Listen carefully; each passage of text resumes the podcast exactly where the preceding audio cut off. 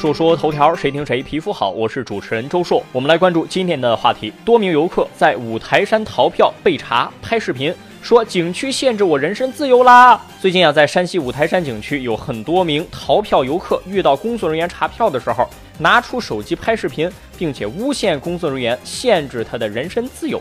十六号，五台山景区管委会的工作人员说，几名游客确实是逃票，说他们看上去都是学生，不太懂事儿，最终也没补票。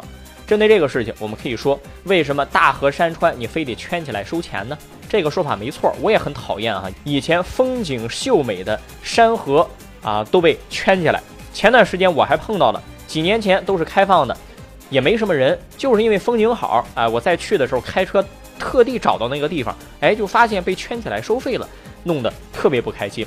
但是我们得说，既然圈起来了，那肯定就是公园，也是有相关的保护措施的。否则这么多人都去，肯定那风貌也都破坏了。这就不是简单的是游玩的问题了，这就涉及到法律法规层面了。既然要收费，为什么你要逃票呢？懂不懂规矩啊？还利用互联网诬陷他人。这些年发生的这种由于逃票翻野山受伤失踪，不也很多吗？现在我发现有些人啊，动不动啊就拿出手机来拍视频，然后说对方怎么怎么样我了。好像自己占了多大理儿似的。说实话，手机取证是个好办法，但是也更能体现出那一部分不讲理的人的不要脸。你说你就差这几个钱，你就得逃票吗？这种人一辈子也富不起来。来关注下个事儿，删一个差评要价八千八百八十八，夫妻两个人做差评师，所谓的差评师，连续三次恶意差评同一家网店，敲诈勒索一万块钱。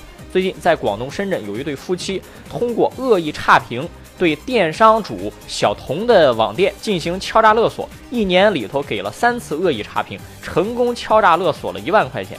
这个小童报警之后，警方成功抓获了嫌疑人邓某和王某夫妻两个人。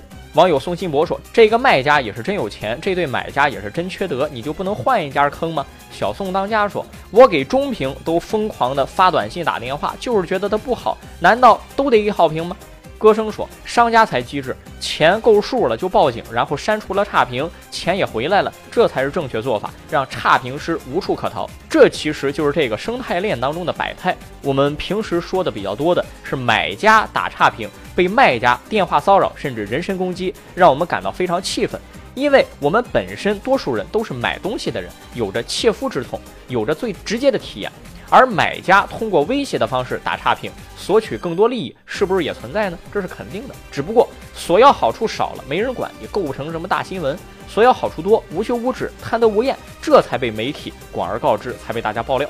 所以说，这种冤冤相报的事态如何控制呢？首先啊，我觉得应该各自坚守诚信底线，这是一个道德标准的要求。只不过靠自律很难完成。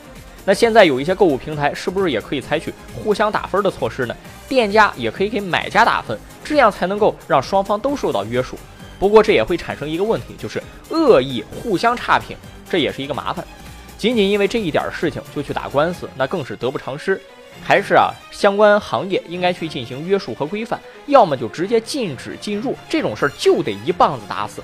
说说头条，谁听谁皮肤好。我是主持人周硕，下期节目咱们接着说。